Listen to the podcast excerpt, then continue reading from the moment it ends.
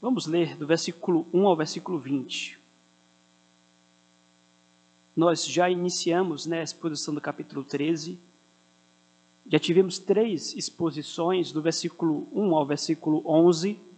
E hoje nós teremos mais duas, dos versículos 12 ao versículo 20. Mas é bom nós lermos o contexto, então leamos a partir do versículo 1. Jesus lava os pés aos discípulos.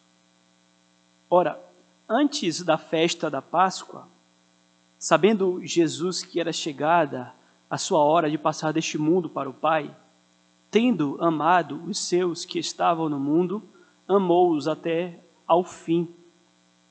Durante a ceia, tendo já o diabo posto no coração de Judas Iscariotes, filho de Simão, que traísse a Jesus, sabendo este que o Pai tudo confiara às suas mãos, que ele viera de Deus e voltava para Deus, levantou-se da ceia, tirou a vestimenta de cima e, tomando uma toalha, cingiu-se com ela. Depois deitou água na bacia e passou a lavar os pés aos discípulos e a enxugar-lhes com a toalha com que estava cingido. Aproximou-se, pois, de Simão Pedro, e este lhe disse: Senhor, tu me lavas os pés a mim? Respondeu-lhe Jesus: O que eu faço não sabes agora, compreendê-lo-ás depois. Disse-lhe Pedro: Nunca me lavarás os pés. Respondeu-lhe Jesus: Se eu não te lavar, não tens parte comigo. Então Pedro lhe pediu: Senhor, não somente os pés, mas também as mãos e a cabeça. Declarou-lhe Jesus: quem já se banhou não necessita de lavar senão os pés. Quanto ao mais, está todo limpo. Ora, vós estáis limpos, mas não todos. Pois ele sabia quem era o traidor. Foi por isso que disse: Nem todos estáis limpos. Depois de lhes ter lavado os pés, tomou as vestes e, voltando à mesa, perguntou-lhes: Compreendeis o que vos fiz? Vós me chamais o Mestre e o Senhor, e dizeis bem, porque eu sou.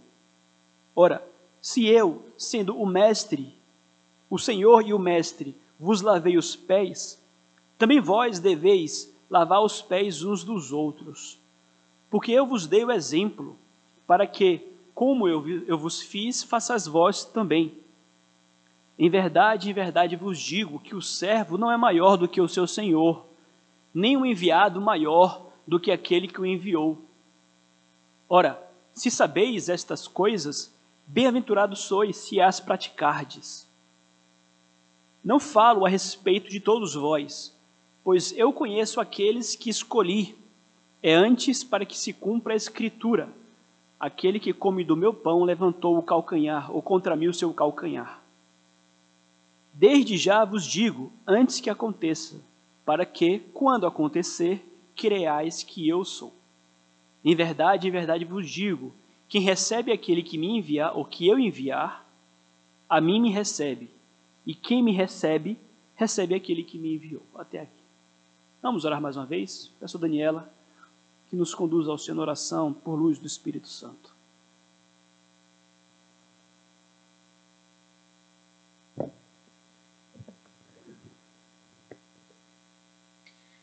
Senhor Deus maravilhoso, ó Pai, nos colocamos diante da Tua presença, Senhor, Tua igreja nesse momento, Senhor. E te pedimos, ó Pai, humildemente, que o Senhor esteja no meio de nós nessa manhã, que nos fale aos corações, ó Pai, pois estamos sedentos da Tua palavra, Deus. Precisamos ser exortados, ensinados. Que o Senhor possa inspirar, Senhor, Jean nesse momento, ó Pai, para que seja a voz do Senhor nos ajude também, ó Pai, a termos um terreno preparado, Pai, para receber essa palavra. Prepara os nossos corações, nos ajude na concentração. Que o Teu Espírito Santo possa, Pai, é, fazer com que essa palavra e todos esses ensinamentos que o Senhor tem nos dado frutifique, Senhor, para a glória do Senhor. Em nome de Jesus é que te oramos, te agradecemos. Amém. Amém. Essa semana, é, mais uma vez, muito gentilmente, a Gladys me presenteou com um lelê. Nós falávamos sobre canjica, né? Eu ganhei alguns dias atrás uma canjica E eu chamei de Lelê. Canjica é canjica, Lelê é Lelê, né? Mas ganhei uma canjica muito saborosa e ganhei um Lelê muito saboroso. Não entendi. A cadê? Não, está guardado. Na verdade, foi uma travessa. Está lá na minha geladeira. Ainda está sendo consumida aos pouquinhos como minha sobremesa após o almoço. Mas vejam, de tempos em tempos, é, muito gentilmente, muitos irmãos me presenteiam com alguma coisa. Às quartas-feiras, por exemplo, é, antes da nossa reunião de oração, como eu passo a tarde aqui com alguns irmãos, algumas senhoras também gentilmente preparam um café para mim. Um café, um cuscuz. Essa semana foi um café, um cuscuz e um pão. Maravilha. Tudo o que você deseja, né? No fim de tarde, para começar uma reunião de oração com os seus irmãos. De tempos em tempos, eu tenho sido objeto desse tipo de gentileza por parte dos irmãos. E a pergunta é por que será que as pessoas fazem estas gentilezas com o pastor? Eu creio que é uma forma de demonstrar amor, demonstrar carinho, de honrar também. Mas é importante que nós reflitamos a quem nós devemos nos preocupar em prestar tais tipos de gentilezas. E se nós formos investigar à luz da palavra de Deus, nós vamos ver que nós deveríamos fazer tais tipos de gentilezas não apenas com o pastor, mas com todos os irmãos da igreja. E não apenas isto, o próprio pastor, não dá para fazer lelê para todo mundo, né, Gleice? A gente entende, não se, não se preocupe não. Mas veja, os, o próprio pastor e os próprios líderes da igreja também devem nutrir no coração esta mentalidade de dentro das suas possibilidades estarem ali preocupados em servir aos irmãos, em lhes fazer alguma gentileza também. Eu não sei fazer lelê, mas nós podemos, dentro das nossas capacidades, obviamente, preocuparmos-nos em sermos gentis, em servirmos a todos que estão à nossa volta. Vejam, o que nós aprendemos aqui nessa passagem, ou que nós vamos observar aqui nesta passagem, é que o Senhor Jesus Cristo, ele em um momento muito específico preocupou-se em dar lições aos seus discípulos sobre dignidade e sobre humildade. E nós vamos aprender aqui nesta manhã quais lições Cristo deixou sobre dignidade e sobre humildade. Mas antes de entrarmos nas duas lições que encontramos aqui nesta passagem, vamos falar um pouquinho mais uma vez acerca do contexto. Nós vimos que Cristo ele tomou o cuidado de, naquela noite de Páscoa, de lavar os pés aos discípulos. Tratamos já sobre esta passagem. Nós vimos que Cristo está com seus discípulos no cenáculo, que é uma sala bem grande, e era costumeiro que ali, após uma viagem, eles vieram de Betânia, que houvesse ali entre eles alguém que pudesse lavar-lhes os pés. Os pés estavam empoeirados, nós sabemos como é ruim, nós estávamos com a sandália cheia de pó, como isso é desconfortável. Era costume da época que alguém ali pudesse lavar os pés daqueles transeuntes. E geralmente esta era uma tarefa muito servil. Ou seja, a ideia de você rebaixar-se, desatar as sandálias de alguém e lavar os pés sujos, esse tipo de serviço era atribuído justamente aos empregados da casa, em especial aquele empregado que tivesse mais baixo em termos hierárquicos, coloquemos assim. Então ali estavam eles, com seus pés sujos, mas ninguém se prontificava dentre os discípulos a que pudessem lavar os pés uns dos outros. De repente, Cristo levanta-se, tira a sua roupa, fica apenas com a tanga, que era uma roupa própria a um escravo, toma a bacia, derrama água, cinge-se com a toalha e passa a lavar os pés deles, um por um. Falamos inclusive como os discípulos devem ter reagido com espanto diante daquela situação. Mas quando Cristo passa a lavar os pés dos discípulos, ele o faz com um propósito. E o próprio evangelista nos diz que Cristo esclarece dois dos seus propósitos aqui, ou seus dois propósitos, melhor dizendo. O primeiro propósito era mais de cunho teológico. Aquele lavar de pés, de certa forma, simbolizava é, toda a humilhação que Cristo submeteu-se para redimir o seu povo. Então, aquela postura muito humilde de Cristo ali era um símbolo também da sua humilhação, quando ele desce da sua glória, encarna-se em figura humana, nasce no estábulo, tem uma vida muito simples, vem como servo sofredor para que através da sua humilhação e sacrifício houvesse possibilidade de perdão para o seu povo. E é por essa razão que ele adverte a Pedro de que Pedro não iria entender tudo ali naquele momento, iria entender depois. Quando, após a descida do Espírito, Pedro compreendesse que Cristo era o servo sofredor, que humilhou-se. O Messias veio para sofrer, para humilhar, mas através disso salvar o seu povo. Então ele lhe diz: Olha, se eu não te lavar, você não tem parte comigo. Isso aqui diz respeito ao primeiro motivo pelo qual Cristo lavou os pés, para trazer um símbolo da sua humilhação, um propósito teológico. Mas havia uma outra razão pela qual Cristo lavou os pés deles, que era trazer um significado instantâneo e prático do exemplo que ele deixou ali para os seus discípulos.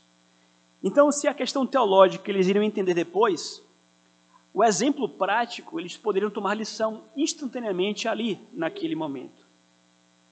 Então, Cristo, de certa forma, ele adia a explicação, interessante isso, a forma como Cristo age ele age em silêncio, ele não sai explicando o que ele fez, o que ele faz.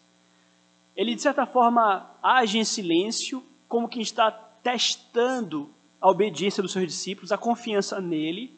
E depois que ele faz o que fez, então ele pergunta: Vocês entenderam o que eu fiz?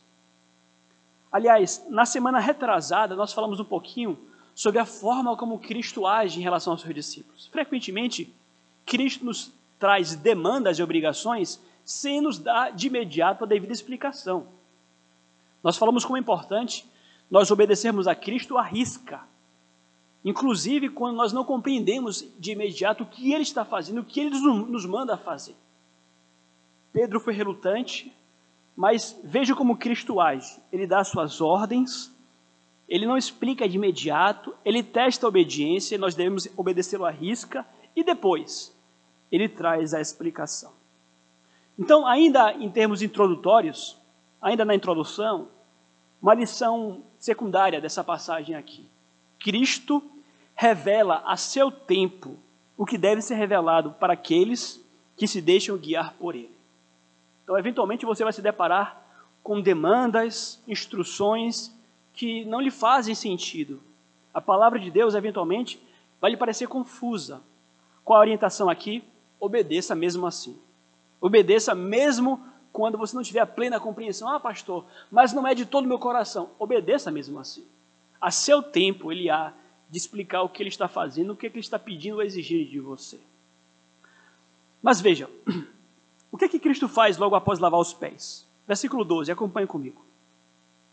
Depois de lhes ter lavado os pés, tomou as vestes e, voltando à mesa, perguntou-lhes: Compreendeis o que vos fiz. Interessante porque a forma como Cristo ensina aos seus discípulos passa por uma pergunta. Cristo não explica de imediato o que ele acabou de fazer, ele pergunta aos discípulos se eles haviam entendido. E aqui nós temos um excelente professor. Porque Cristo, quando faz a pergunta, ele primeiro começa a direcioná-los para que eles percebam quão ignorantes são, e ao mesmo tempo eles passam a desejar a explicação de Jesus. Então vem as lições que nós temos a tomar aqui nesta passagem sobre dignidade e humildade. Quais lições Cristo deixou sobre dignidade e humildade? A primeira, Cristo é exemplo de que o serviço humilde ao próximo não diminui a dignidade de alguém. Ele é um exemplo de que o serviço humilde ao próximo não diminui a dignidade de alguém. Uma das razões pelas quais nós somos tão relutantes em servir ao irmão, e eles ali eram tão relutantes em lavar os pés uns dos outros, é justamente a conclusão de que o serviço humilde iria resultar em indignidade. Ou seja, aqueles que submetessem ou se sujeitassem a servir estariam colocando-se abaixo do outro em termos de dignidade. E Cristo vai esclarecer que trabalhos servis, trabalhos humilhantes, trabalhos degradantes, não afetam a dignidade de uma pessoa. A pessoa não torna-se menos digna, menos é, digna de respeito por causa disso. É justo o contrário. E como é que Jesus ele começa a responder a sua própria pergunta? Versículo 13. Vós me chamais o Mestre e o Senhor, e dizeis bem, porque eu sou. Então, como é que Cristo ele começa a responder a pergunta? Ele chama a atenção deles para os atributos que eles lhe davam. E quais seriam esses atributos? Dois: mestre, didáscalos, ou Senhor, ou e Senhor, Kyrios. Cristo diz: Vocês me chamam de mestre, vocês me chamam de Senhor. Um mestre aqui, é rabino. A forma como os judeus chamavam aqueles é, que eram seus orientadores. Eles reconhecem que Cristo é o rabino deles, o, o orientador deles. E eles também chamavam a Jesus de Senhor. É, naquele contexto, durante o seu ministério, designava apenas respeito, uma linguagem respeitosa em relação ao Senhor Jesus. Mais tarde, o termo Senhor foi elevado a um outro nível, como quem reconhece que ao chamarmos Cristo de Senhor, estamos afirmando que Ele está acima de todo o universo. É o nome que está acima de todo nome. Mas o que, é que significa chamar Cristo de Mestre e Senhor? Chamá-lo de Mestre e Senhor significa você reconhecer que deve a Ele obediência. Então, de início, de início, o que Cristo está apontando é o fato de que ele era realmente digno de obediência. Vocês me chamam de mestre, vocês me chamam de Senhor, e de fato eu sou mestre Senhor de vocês, e vocês me devem obediência. Ou seja, os títulos apontam ao compromisso que os discípulos devem ter em obedecê-lo, como professor, de obedecê-lo, como Senhor da vida deles.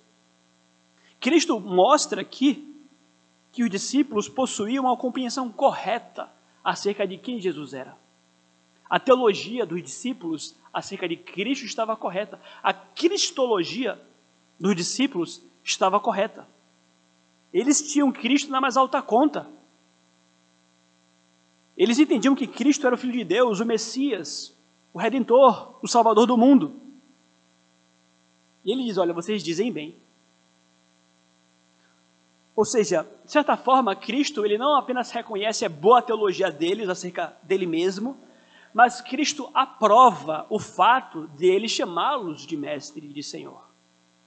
Eles estavam certos ao se dirigirem a Jesus como mestre e como Senhor. Então vejam que em momento nenhum, logo após ter lavado os pés aos discípulos, em momento nenhum Cristo nega ser quem ele realmente é. Em momento nenhum Cristo ele prescinde dos seus atributos, dos seus títulos. Ele não desvincula, o ponto é este. Cristo não desvincula o seu serviço humilde a quem ele é. Ele de fato era o dono de todas as coisas.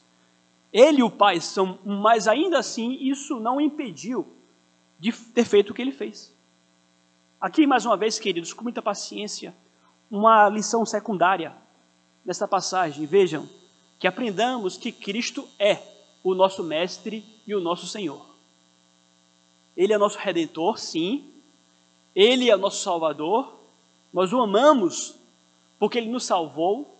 Mas além de Salvador e Redentor, ele tem sobre nós os direitos de Mestre e de Senhor. Ou seja, nós também devemos ao nosso Senhor Jesus Cristo obediência. E à noite eu vou falar um pouco mais sobre essa questão da obediência. Cristo, aliás, ele sempre se apresentou como digno de legítima adoração.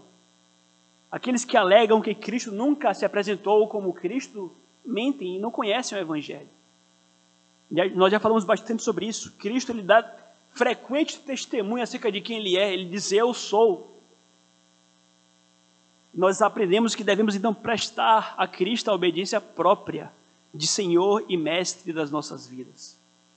Seja mais uma vez, meus amados, voltando ao que já foi dito aqui, nós devemos obedecê-lo mesmo quando as suas ordens, instruções não se harmonizam com a nossa carne ou com a nossa compreensão. Ele permanece sendo o nosso mestre, ele permanece sendo o nosso Senhor. Ele é todo amor, como nós bem o sabemos, mas ele tem direito de dar ordens e de estabelecer é, as orientações para as nossas vidas. Mas por que é que Jesus chama a atenção para os seus títulos? Versículo 14, acompanhe comigo. Ora, se eu, sendo Senhor e o mestre vos lavei os pés, também vós deveis lavar os pés uns dos outros. Ou seja, por que, que Jesus chama atenção para os seus títulos, os títulos que lhe eram atribuídos? Cristo quer lhes dizer claramente que ele lavou os pés deles sem deixar de ser mestre e senhor deles nem por um segundo. Ou seja, Cristo diz: Eu não me rebaixei, ou eu não rebaixei a minha dignidade. Eu não me tornei menos digno por ter lavado os pés de vocês. Eu permaneço sendo mestre de vocês. Eu permaneço sendo senhor de vocês. Ou seja, por mais embaraçoso que pudesse ser, o senhor servindo ao discípulo, o mestre servindo ao aluno, por mais estranho que isso possa parecer ao mundo, é esse o papel do mestre. É esse o papel do líder. É esse o papel do Senhor. Servir. Então, antes disso implicar em que Cristo estivesse tornando-se menos digno do que ele era, era justo o contrário. A sua subserviência revelava ou reforçava ainda mais a sua dignidade. O fato de Cristo ter se humilhado reforça ainda mais a sua glória. Aliás, a crucificação é o ápice da glória de Cristo, não a sua ressurreição. O fato do Senhor ter vindo servir e Cristo então atrela a liderança, atrela a sua dignidade justamente ao ato de servir.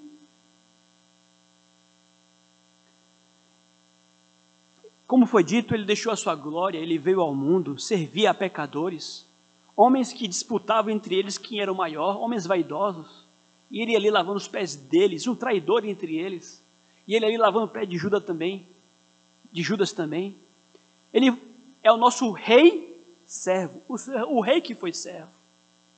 Esvaziou-se, despiu-se da sua glória. Ele fez o trabalho próprio dos escravos e ele mesmo diz: Pois o próprio Filho do Homem não veio para ser servido, mas para servir e dar a sua vida em resgate de muitos. Então vejam como Cristo fala das duas coisas, dignidade e humildade. E ele fala: não são coisas distintas. O humilde não perde a sua dignidade, e eu sou exemplo disto. Então, qual é o argumento que Cristo usa aqui no versículo 14, como nós lemos? ele usa o argumento do maior para o menor. Se com o maior é assim, obviamente, logicamente, a mesma regra se aplica ao menor. Se eu fiz isso, vocês devem fazer também. Ele é o Senhor da glória. E se para o Senhor da glória isso for possível, deve ser muito mais fácil para os discípulos que não são senhores de nada prestar um serviço amoroso uns aos outros de forma genuína. Mais uma vez, uma lição parentética aqui. Vejam, meus queridos, que tipo de professor Jesus é. Cristo é o bom professor, um bom mestre que ensina através do seu exemplo. Veja, princípio precioso, princípio importante em especial para aqueles que são professores aqui nesta igreja. E não apenas professores, mas aqueles em especial que são líderes aqui nesta igreja. Possuem um cargo, eventualmente que nós não confundamos a dignidade dos nossos cargos com o propósito de exercer a autoridade, de simplesmente é, transparecer, pelo contrário, arrogância, pelo contrário, nós somos chamados a servir. E enquanto professor, vejam, o ótimo professor é aquele que ensina não apenas com as palavras, mas com o seu exemplo. E eu tenho dito isso aqui para os nossos os nossos professores precisam vigiar mais. Vejam, aqueles que se colocaram à disposição para servir na igreja como professor precisam entender que possuem uma responsabilidade maior de ser exemplo para os demais. Então serão mais cobrados. Eu tenho compartilhado lá no grupo dos professores, cadê você na reunião de oração? Onde é que estão vocês nos cultos?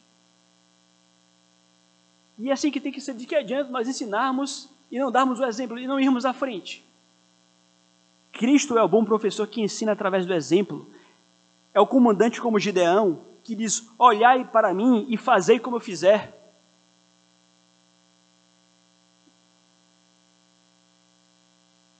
Obviamente, é uma palavra especial para quem ensina, para quem é líder aqui na igreja. Cristo é exemplo, como foi dito, de que o serviço humilde ao próximo não diminui a dignidade de alguém. É justo o contrário, meus queridos. No reino de Deus, o maior é o servo de todos. No reino de Deus, o maior é o servo de todos. Vejam, no mundo, existem muitas palestras no meio empresarial sobre liderança. E aí contratam é, atletas, contratam psicólogos, contratam filósofos e juntam toda a empresa e dá-se ali uma palestra sobre liderança. E muito se fala no mundo acerca de liderança. Mas o princípio mais importante de liderança nós encontramos aqui. O líder é aquele que serve. Durante muito tempo, celebrou-se no meio empresarial um livro chamado Monge Executivo. E a lição que o monge executivo traz é essa aqui também. O líder é aquele que serve. Então, no reino de Deus, o maior é o servo. O que implica dizer, meus amados, que ninguém aqui torna-se menor do que ninguém quando serve ao seu irmão. Ninguém aqui se rebaixa ou, ou torna-se menos respeitado ou menos importante quando se dispõe a servir o irmão numa tarefa servil, numa tarefa humilhante ou aparentemente degradante. Nós tivemos o acampamento agora há pouco, né? Minha irmã foi ao acampamento, ela dava testemunho, olha, Jean, gostei do acampamento. Gostei porque é acampamento raiz. Lá todo mundo trabalha, ajuda, cada qual lavando seus pratos, ou lavando do outro também, limpando aqui, limpando acolá, e reflete um pouco desse, desse espírito aqui. Vamos lavar o banheiro, vamos lavar o prato.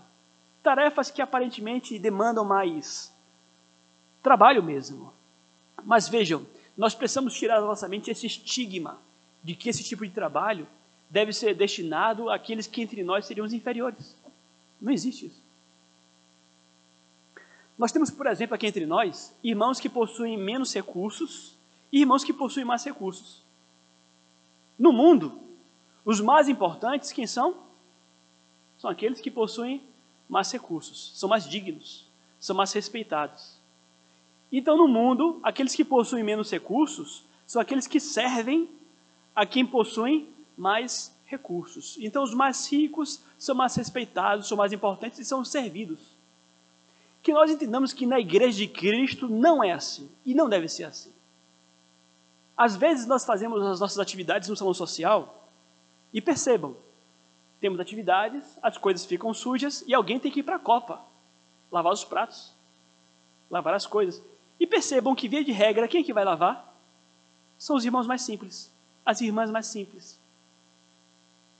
E é importante que nós entendamos que a Copa, por exemplo, é um lugar não apenas para os irmãos mais simples e menos simples, para os irmãos mais abastados também.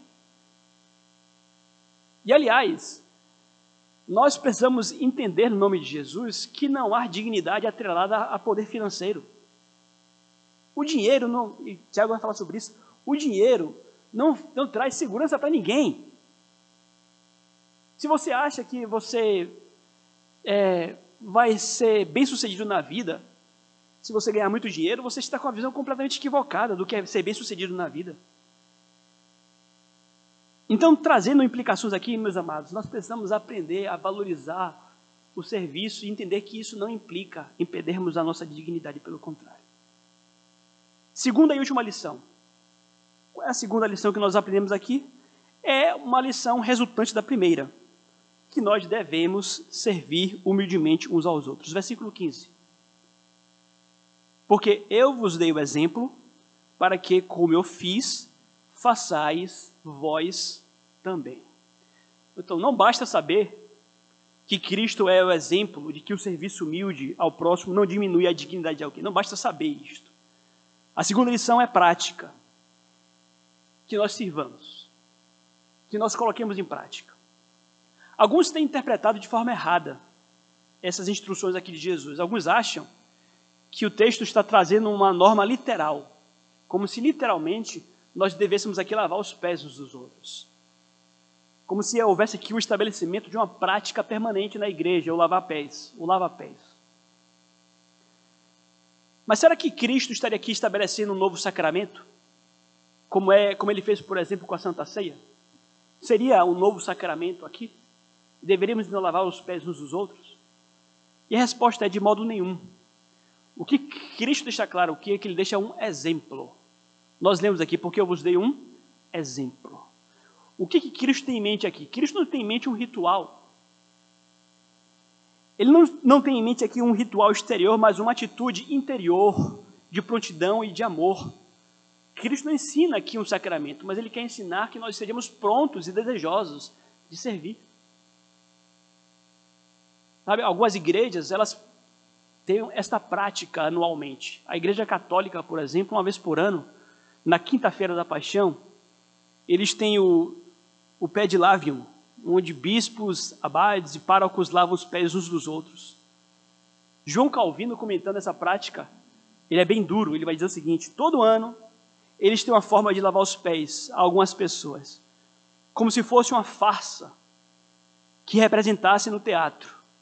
E assim, quando terminam de realizar essa cerimônia fútil e irracional, acreditam que cumpriram plenamente seu dever e se consideram em liberdade de desprezar seus irmãos durante o resto do ano.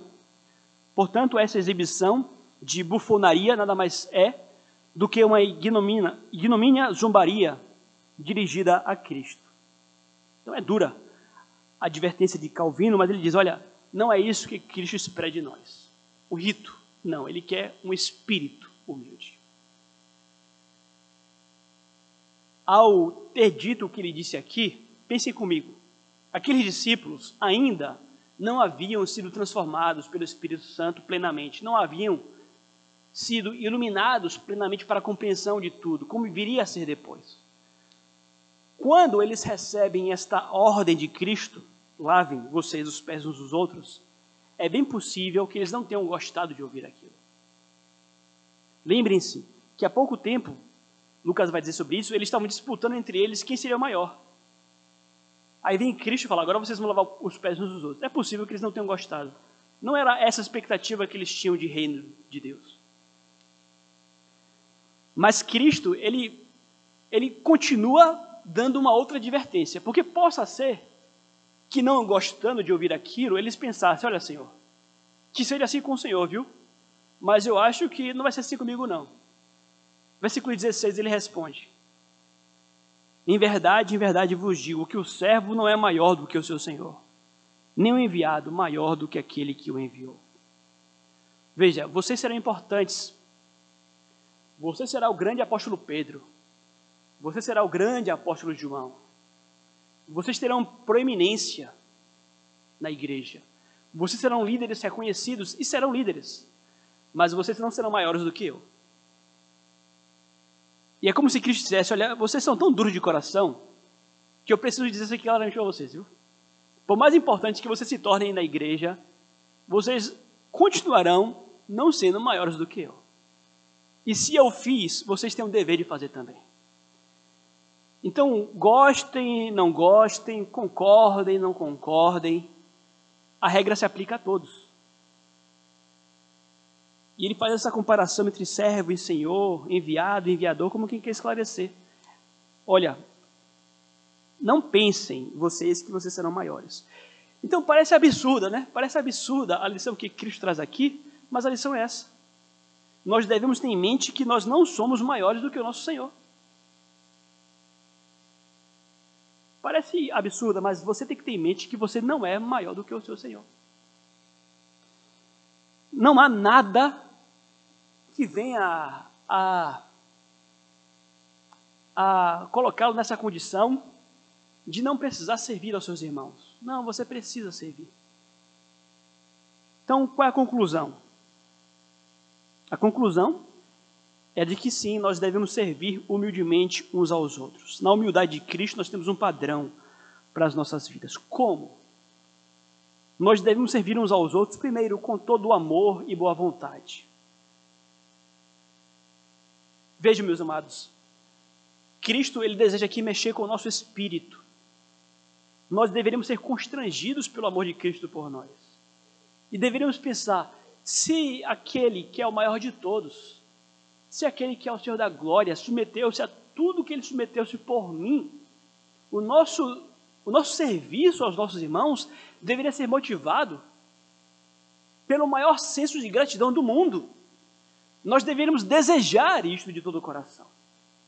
Nós deveríamos desejar imitá-lo. Nós deveríamos desejar fazer o que ele fez, ser como ele foi aqui entre nós. Ou seja, nós deveríamos buscar, procurar onde poderíamos agir com gentileza em relação aos nossos irmãos, como poderíamos ajudá-los. E para isso, obviamente, nós vamos ter que derrubar algumas barreiras. E dentre elas, talvez a maior seja a vaidade e a vanglória. Ou seja, como é que nós podemos e devemos servir uns aos outros? Nós precisamos mortificar a maldita vanglória e a vaidade. Ah, o que é que vão pensar de mim? Ou será que vão continuar a me respeitar? Ou será que eu vou servir aquele irmão que acha que é mais importante do que eu? Ou será que eu devo realmente servir aquele irmão que estaria querendo competir na igreja comigo? Tudo isso envolve vanglória, vaidade. Não há nada disso aqui em Jesus. Como foi dito, ele lava os pés a discípulos vaidosos. Há um traidor entre eles. Então nós aprendemos aqui que deveríamos servir de coração desejoso de imitar a Cristo, em vez de disputar entre nós quem é o maior entre nós. Ao invés de querermos dominar, deveríamos ser ávidos por servir. Nós devemos nos munir da bacia e toalha para servirmos então uns aos outros. Devemos servir humildemente, de que forma? Com todo amor, boa vontade, mortificando a vanglória, mortificando a vaidade, mutuamente. O dever é mútuo, isso implica dizer que você deve servir, mas também deve deixar-se ser servido. Você deve lavar e deixar-se ser lavado também. Você deve servir sem interesse e vantagens pessoais. Falamos sobre isso aqui. Cristo, ao lavar os pés dos discípulos, ele não ganha nada com isso. Aqueles discípulos eram seus discípulos, eram seus servos. O que é que um senhor ganha lavando o pé do seu empregado? Porque há quem queira lavar os pés por bajulação, para obter alguma vantagem, e aí há interesses por trás. Há um serviço de Cristo aqui que é completamente abnegado, ele não ganha nada com isso. E da mesma forma, nós devemos servir os nossos irmãos sem procurar alcançar vantagem nenhuma deles. Ou seja, não vale a pena aqui nós servirmos apenas na condição de que isso nos traga algum, alguma recompensa. Não, está errado. Nós devemos fazê-lo pelo bem. Nós temos nós não temos, devemos fazer inclusive com quem nós não temos nenhuma obrigação em particular. Nós devemos dedicar-nos nas tarefas mais simples pelo bem-estar uns dos outros. Lavar o pé, por exemplo, como foi dito, trazia conforto para eles, bem-estar para eles.